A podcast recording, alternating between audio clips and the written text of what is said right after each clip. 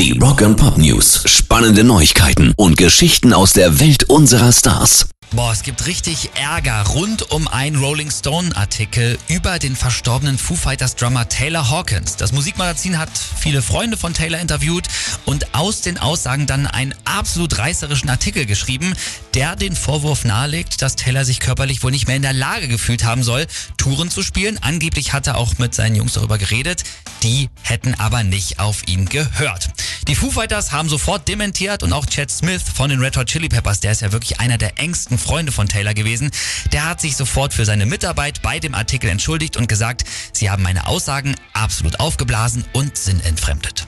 Rock and Pop News. Gene Simmons hat sich über das Ende von Kiss nach ihrer ja gerade erst wieder angelaufenen World Tour geäußert und gesagt, ich werde heulen wie ein Baby. Oh. Gerade weil der Buster findet, dass sie jetzt gerade ihre beste Zeit haben. Wir spielen so gut wie noch nie, sagt der 72-jährige The Demon im Moment.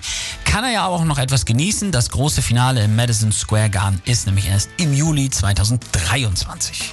Rock and Pop News. Und dass Bands ja versuchen, wirklich mit allem Geld zu machen, ne? Kiss ganz besonders, das ist auch nicht neu. Also da fällt mir der Sarg von Kiss ein. Die haben ja auch Seiten für eine Luftgitarre rausgebracht. Also jede Band hat den eigenen Whisky schon und spätestens jetzt machen auch alle einen eigenen Band Gin. Absolut. Aber Iron Maiden, die sind wirklich kreativ. Die bringen nämlich schon zum zweiten Mal ein Malbuch raus. Das ist einfach nur geil. Ja. Das erste kam letztes Jahr, war ein Riesenerfolg, weil es scheinbar einfach so viel Spaß macht, die geilen Monster-Cover von Iron Maiden anzumalen. Und der zweite Band kommt absolut folgerichtig am 5. Juni in diesem Jahr auf den Markt.